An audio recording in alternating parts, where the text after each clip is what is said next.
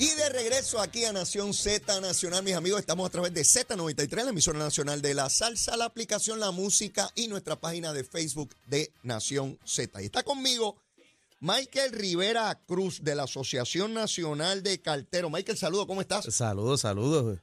Mira, eh, tú me preguntabas fuera del aire que si tenía que hablar mucho aquí, yo hablo en cantidad y tú me dices, yo también hablaba mucho. Así que vamos a hablar entonces, vamos, vamos a lo que vinimos. Vamos a lo que vinimos. ¿Qué, cuéntame, ¿qué es lo que se proponen hacer ustedes y cuándo? Mira, nosotros llevamos 31 años haciendo lo que es el, tradicional recogido de alimentos de la Asociación Nacional de Carteros, Ajá. que va eh, enfocado a 120 unida- eh, instituciones sin fines de lucro que están afiliados a United Way.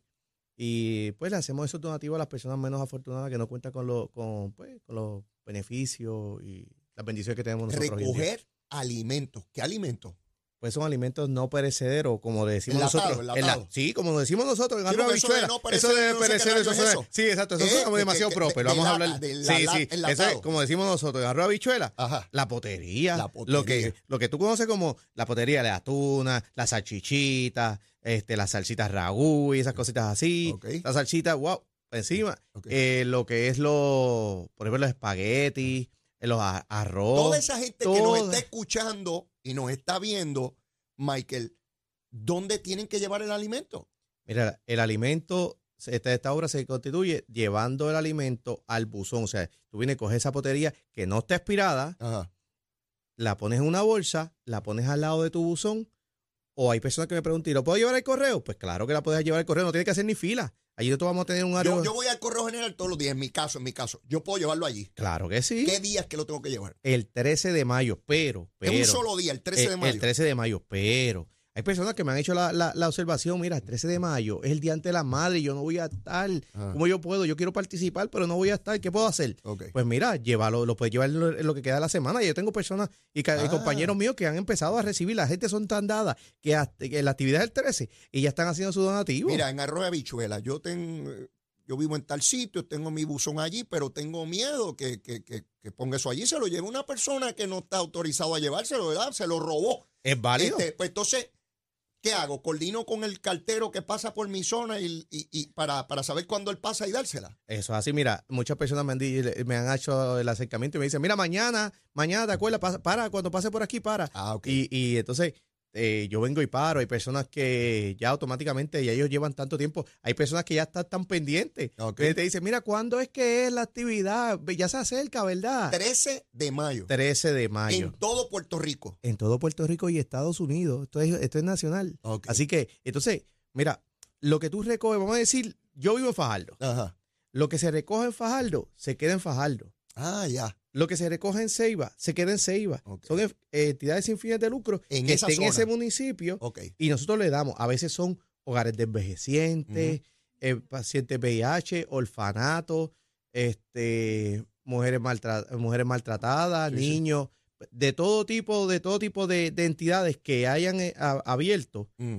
Pues para Se eso queda- se pa- queda pa- se ahí mismo. O sea que básicamente ese donativo que tú estás haciendo de tu la cena ayuda un compueblano tuyo. 13 de mayo, mis amigos, coordine con su cartero, busque información, estimule a otras personas. Ya usted sabe, todo lo que está enlatado, que, oye, que no esté vencido, de manera que se le pueda donar a esas instituciones que están en esos municipios. Mira, y el público que nos escucha Ajá. se merece que yo le hable de números.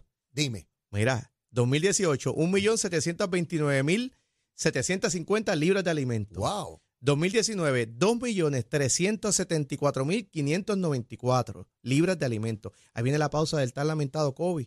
Y nosotros rompemos el 2022 con unas incertidumbres porque reconocemos que muchas personas se vieron afectadas por esto del COVID. Claro. Y, wow, vamos a empezar de nuevo esta obra. ¿Cómo nos va a ir? Yo nunca dudé de mi pueblo.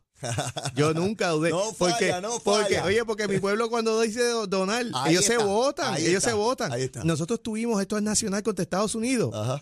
Y déjame decirte que el récord nos lo llevamos Ah, nosotros. superó, con, superó. con 2 millones Wow. 964 mil libras de alimentos. O sea que este, esta pequeña isla Tiene un corazón enorme. enorme. Y nosotros nos, nosotros nos motivamos y bueno, damos. bueno. Y, y estamos ahí siempre haciendo esa, esa aportación. Y por eso es que yo estoy aquí. Para, para, Gracias. poder, para poder decirle que necesitamos de esta vez de, de, de, su, 13 de aportación, mayo. de su aportación. 13 de mayo. Ah, mira, a borde cartero, dile, mira, cartero, tengo lo tuyo, tengo aquí tu comprita. Tengo Mira. lo tuyo. Eh, claro bien, que sí. bien. Gracias, Michael. Gracias. Gracias por la labor que hace, por ir más allá. Más allá de, de- de la función eh, como cartero, es ayudar a- al prójimo. Y- Agradecido. Y yo le agradezco a ustedes que nos abren la puerta a todas las emisoras, Siempre. a todos los medios, Siempre. que nos da que nos da la posibilidad de llegar a todas esas personas que nos están escuchando, a las personas mismas que hacen el donativo, que hacen esto posible. Claro, seguro. Y sí. a nuestros co- compañeros carteros que hombro a hombro trabajan conmigo, que es una obra bien ardua. Tremendo. También quiero felicitarlo, muchas bendiciones y cuenta con mi apoyo siempre. Seguro. Gracias. Gracias a Michael estar con nosotros. Michael Rivera. Ya usted lo sabe. Es en mayo 13. Ahí es que se va a hacer el recogido. Bueno, y seguimos por acá en el programa, mis amigos, debatiendo todos estos asuntos que a ustedes les interesa enormemente. Quiero hablarles un poco de lo que ocurrió en Chile. No se ha discutido, nos vemos, no, no se ha discutido con, con la extensión que debería en Puerto Rico, pues porque de ordinario no se mira mucho para allá. Pero en Chile hubo una votación para escoger las personas que van a bregar con la constitución. ¿Y quiénes salieron? Pues, contrario a la izquierda, los de derecha. Ustedes saben que Boric, el presidente chileno, es de izquierda, pues le salieron de derecha. Así es que él no va a tener control de la nueva constituyente, de las personas que van a estar allí trabajando con ese asunto. Es interesante porque se pensó en algún momento que Chile se iba hacia la izquierda y todo parece indicar que no. Eh, hay que estar atento a esto que está ocurriendo en Chile porque algo que a mí me llama mucho la atención, igual que Colombia, que han dado eh, este, este giro en cuanto a sus presidentes hacia la izquierda y estoy mirando cuál es el comportamiento de ellos y si en algún momento pues van a querer, como ocurrió en Venezuela, eliminar instituciones para permanecer por siempre en el poder. Por lo menos en Chile le han puesto un detente a eso. Estoy muy atento a Colombia porque allá ha habido amenazas contra fiscales por parte del presidente y hay que estar, hay que estar pendientes a estos movimientos de izquierda cuando toman control y quieren quedarse o perpetuarse eh, en el poder a la fuerza o con triquiñuelas constitucionales y de toda esta situación. Bueno, la juez Swain hoy tiene una vista en el tribunal para ver por dónde va el proceso de mediación en cuanto a la deuda de la Autoridad de Energía Eléctrica. Es bien importante esta vista porque podría haber un cambio dramático y la juez decir, bueno, pues aquí va mi determinación y punto, se acabó la mediación. Esperemos que no sea ese el caso, pero hay probabilidades de que sea porque se ha retardado el proceso de, mediación eh, que debió haber concluido ya y tener eh, listo eh, este proceso de la deuda de la Autoridad de Energía Eléctrica, que es el que todavía nos está manteniendo. Durante el fin de semana salió a relucir que el, el el alcalde nuevo, Pedro Rodríguez González, le dicen Pedrito, el alcalde de Trujillo Alto, se plantea que tiene una querella de hostigamiento sexual a nivel federal por parte de una oficial de la policía en Trujillo. Es importante que el alcalde de Trujillo aclare si esta es la situación. Medios de información han divulgado esto. El alcalde de Trujillo no puede ser que el... Mire, eh, en Guainabo ya ustedes saben lo que ocurrió. Y yo escuchaba a los grupos feministas que fueron incluso a la alcaldía de Guaynabo a sacar estos Ronile allí por un caso similar a este. No he escuchado las organizaciones feministas hablar de Trujillo Alto. No los escucho. No escucho a las organizaciones feministas ni siquiera reclamarle que explique. Y el alcalde de Trujillo Alto, que llegó a esa silla porque fue convicto por corrupción, el alcalde anterior popular, yo no quiero pensar, no quiero pensar que cae el rayo dos veces en el mismo sitio. Ya vimos Agua Buena cómo sacaron a un corrupto PNP y después hubo que sacar a un corrupto popular y después sacaron a un corrupto PNP. ¿Verdad? Y ya vino en Guainabo que Toronil se tuvo que ir y después vino Ángel Pérez y también se tuvo que ir. Otra vez el rayo dos veces en el mismo sitio. No quiero pensar que la secuela de esto es que este hombre se plantea que tiene querellas a nivel federal de hostigamiento sexual. El alcalde de Trujillo tiene que dar explicaciones hoy, no mañana. Y el Partido Popular, quien quiera que deba ser, ya yo no sé ni a quién reclamarle nada ahí, o quién deba hablar. Dalmao todavía es presidente del Partido Popular porque no han escogido a uno, pues todavía él es el presidente o no. Tatito es presidente de la Cámara. Javi Hernández, el de Villalba, presidente de la Asociación de Alcaldes. Jesús Manuel, que podría ser el próximo presidente del Partido Popular, podría, no sé si, si será. ¿Alguno de esas personas puede reclamarle al alcalde de Trujillo Alto que aclare esto? Y si no es cierto, no es cierto. Pero medios de comunicación han señalado que tiene esas querellas de hostigamiento sexual. Y si eso es así, el Partido Popular tiene que tomar acción de inmediato. Otra vez volvemos con el machismo. Ya vieron hasta los pipiolos. María de Lourdes mantenía allí una persona que se alegaba que era un hostigador. Y lo encubrieron hasta donde pudieron. ¿Ve? Y aquí no pasa nada. Yo sé que está la euforia y la tensión y toda la cosa con la votación del Partido Popular, pero ese no es el único tema en Puerto Rico. No lo es. Aquí hay un alcalde que podría estar señalado por hostigamiento sexual. Eso es para que el Partido Popular tome acción de inmediata a nivel político y lo releve de posición y cuanta cosa hay hasta que se aclare eso. Pero no me digan que le van a dar espacio otra vez y que no le van a pedir explicaciones. El otro alcalde que estaba ahí, en Trujillo, estuvo, estuvo y estuvo no iba ni a trabajar y cobraba. Y no es hasta que se declaró culpable que el Partido Popular vino a decir algo. El de Ponce, con los señalamientos, lo está investigando el FEI. El de Mayagüez, suspendido. Eh, esto es una hemorragia, una hemorragia. Eh, hay hasta asuntos de hostigamiento laboral en el caso de Ponce. Posibles sobornos y cuánta cosa hay. Se está investigando.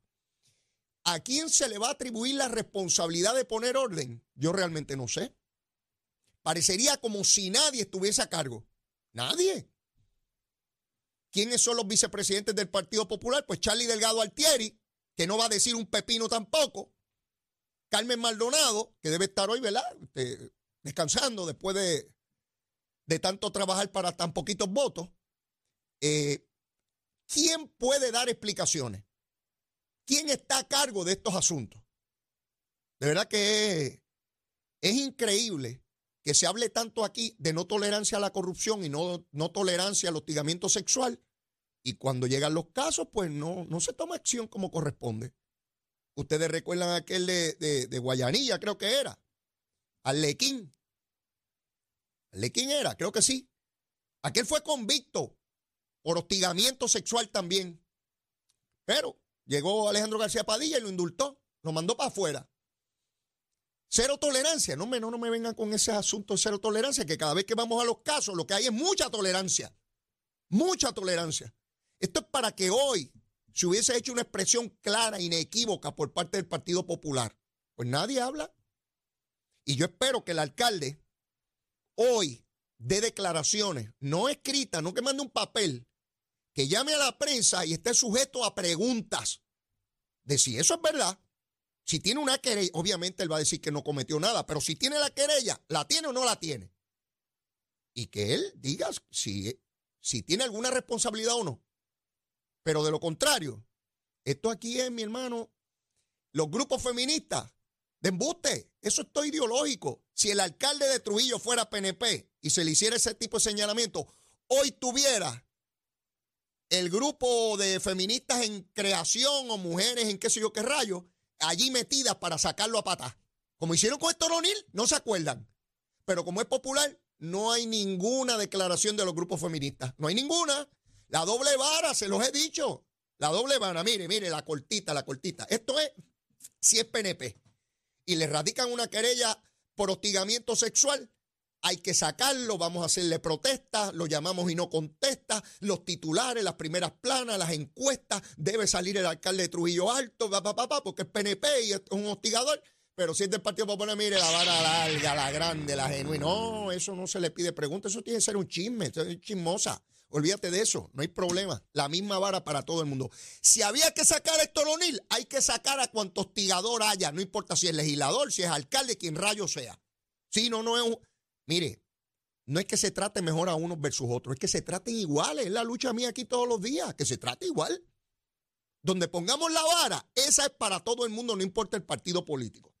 le voy a dar seguimiento a este casito y procurar obtener la información porque las unidades investigativas no están activadas, así que yo tengo que activar mi unidad averiguativa para ver de lo, de lo, de lo que se trata hoy. Ah, no he dado el almuerzo. Mire, yo suavecito, él me tocó a mí. Sandwichito de bistec. Eh, con una cebollita, ensalada, un sandwichito de bistec en pan sobao. Lo quiero en pan sobao. Un bistecito ahí, una, una cosita bien chévere. Tú sabes, y unas papitas por el lado. Papitas fritas esas, bien chévere. Mire, y eso se va con un refresquito. Y con un refresquito, un juguito, una cosita así. Así que un sandwichito, viste, ¿sabes? Eso, mire, eso lo consigue por ahí donde quiera, ¿sabes? Y está, está buenísimo.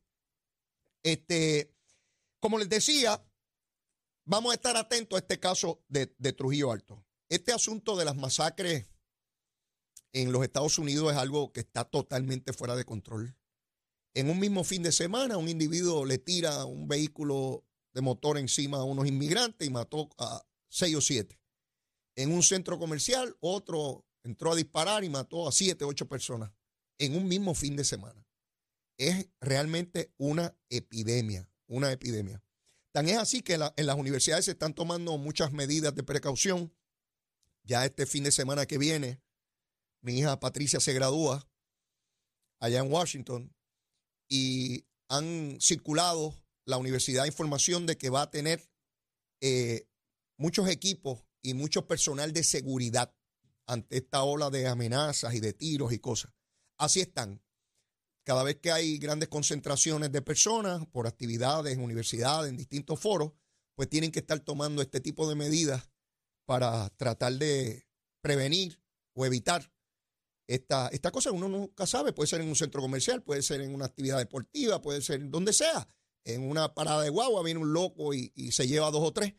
Así que aquí en Puerto Rico tuvimos este fin de semana el lamentable hecho, dos estudiantes de la Universidad de New York, eh, latinoamericanos, se encontraban en la calle Loíza y en un incidente que todavía la policía no tiene el detalle, fueron asesinados y se plantea que ellos no tenían nada que ver con el altercado, fueron víctimas inocentes. Qué tragedia, eh, uno pensar que un hijo de uno va a un lugar porque van a celebrar un cumpleaños y resulta que lo matan. Es un incidente que, ellos no provocaron ni tenían nada que ver, según lo, que plantea la policía. Es verdaderamente una, tragedia. Para ellos, para cualquiera que en Puerto Rico le, le, pasa eso, ¿no? Este, con este asunto de que ahora, pues la gente, si tiene una pistola, sencillamente se entran a tiro por cualquier bobería, por un estacionamiento. Aquí un vecino, por una pelea, por, por un área, no sé qué cosa ahí, un vecino mató a otro. O sea, este asunto de, la violencia y de utilizar armas de fuego, usted no discuta con nadie en la calle, ¿sabe? Usted no sabe, porque lo vea más joven o más viejo, no discuta, saca un revólver, mete un tiro, por lo que sea, por un parking, por un hamburger, por lo que sea, le meten un tiro a uno. Le cruzaron al frente del carro, usted haga bucha y siga andando tranquilo, que es mejor llegar vivo. No discuta con nadie en la calle por nada, por nada del mundo. Y si aquel que pasó primero, pues déjelo que vaya adelante, olvídese de eso. Pero trate de no, de, no discutir con nadie, de no discutir con nadie porque usted no sabe si va a perder la vida eh, eh, en ese intento. Por otra parte, volviendo a la primaria de, o, la, elección del, Partido Popular, ya estamos en un proceso, como anticipaba Jorge Colbert, que ya en octubre se abren las candidaturas. Yo había pasado por alto eso. La candidatura en términos de la Comisión Estatal de Elecciones se radican los papelitos el primero de, diciembre, como les dije, pero los partidos abren el proceso antes para la cualificación de candidatos, porque los partidos, eh, por lo menos el PNP y el Partido Popular, tienen unos comités que evalúan los candidatos para que cumplan con los requisitos. Y de hecho los partidos piden una serie de cosas como eh, las planillas, pruebas de dopaje, este, mil papeles adicionales, deudas contributivas, mil cosas. Y son tantos y tantos candidatos de todo Puerto Rico, ¿verdad? Porque hay primarias muchísimas posiciones, que toma tiempo esa evaluación no pueden esperar a que llegue diciembre. Por tanto, el proceso comienza antes. Y él dice que en el Partido Popular ya en octubre van a abrir ese proceso. Y ustedes escucharon cómo Jorge Colbert coincide con mi apreciación de que fue un error convocar a esta elección ahora. Y fíjense por qué se hizo. Por una jaibería de los tres candidatos por una jaibería. Ah, es mejor ahora porque si pierdo sigo guisando donde estoy. ¿Sí? Porque como en este proceso, si perdían, mire, ya Carmen Maldonado dice que vuelve para Morovi. Por eso era que no querían ir al proceso de ley. Porque si usted se somete al de ley es para lo que aspira. Y si pierde, quedó fuera. Quedó fuera. Pero como los tres son jaiba, pues los tres querían mantener las posiciones. Si Jesús Manuel no prevalece, sigue en la Cámara. Si Javi Hernández no prevalece en Villalba, sigue allí en Villalba. En la chupeta. Qué buena es la chupeta. Chupa aquí, chupa allá. Sí, mire qué buena es la cosita. Y otra cosa que yo no sabía, que, que Jorge no los plantea, es que la proyección de 100 mil electores votando fue de los propios candidatos cuando tuvieron una reunión en marzo. Y ellos esperaban movilizar 100 mil electores. Eso no es culpa del equipo electoral. El equipo electoral lo que hace es contar votos.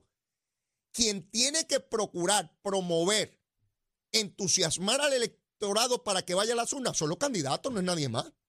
Si a mí no me gusta el candidato. Mire, si el candidato yo entiendo que es buenísimo, yo voy donde me digan para ir a votar por él o por ella. Si es flojo, me pueden poner la urna al lado de la cama en casa, no me tengo ni que levantar. Yo, ¿qué rayo voy a votar yo por ese pájaro o esa pájara? Eso no entusiasma a nadie, no lo quiero. Así que quienes tenían la obligación de movilizar ese electorado, de entusiasmarlo, eran esos tres pájaros que corrieron ahí y no entusiasmaron a nadie. Y yo les pregunto, fuera de esos tres, ¿hay alguien que usted piense que los entusiasma? Piense, piense por un minuto. Zaragoza. Zaragoza no se inspira a él. Ese hombre va así, este, qué sé yo, low energy. Eh, mire, para, para mantener la energía y no consumir mucho combustible, usted busca Zaragoza. Pues qué hombre lento, bendito, está para explicar las cosas. No me entusiasmará a nadie. Les dije que probablemente acaben siendo candidatos uno de estos tres. Charlie Delgado Altieri, Alejandro García Padilla o David Bernier. Sí, porque van a ir donde David entre colmillo y muela allí que está David limpiando o curando una carie, sacándola. Allí vuelve y dice, mira Davidcito. Y David lo mira y le dice, ¿cómo? Para coger otra pelita, nene, deja eso, deja, yo sigo aquí. Este, el casi casi, ¿verdad? Charlie Delgado Altieri, ese está loco porque se lo pidan. Está loquito porque se lo pidan. Está que se, que se ríe de medio lado. Y Alejandro, que siempre dice que no, pero es hasta que diga que sí. Hay gente que me dice, no, porque Alejandro dijo que sí. Digo que no. Digo, bueno, hasta que diga que sí. Sí, así, así es la política. Que no, que no, que no, que no, hasta que dice que sí. Ese es el proceso natural. Ya mañana comienza este, esta evaluación de las papeletas, la adjudicación, y como les dije, no importa quién gane, ya la suerte está echada por lo menos con estos tres. Si viene alguien posterior, pues ya, ya, ya sabremos cómo se maneja el asunto. Pero mire, tengo tiempo para más. Yo no tengo tiempo para más. Ya mañana estaremos por aquí evaluándolo y como siempre la súplica. Si usted todavía, mire, mire, no me quiere, quiérame que soy bueno. Mire, bizcochito de tití, mejor que esos tres paros que corrieron allí ayer, seguro que sí. Y si ya me quiere, quiérame más, si podemos seguirnos queriendo por ir para abajo. Será hasta mañana. Besitos en el cutis para todos. Llévatela, chamo.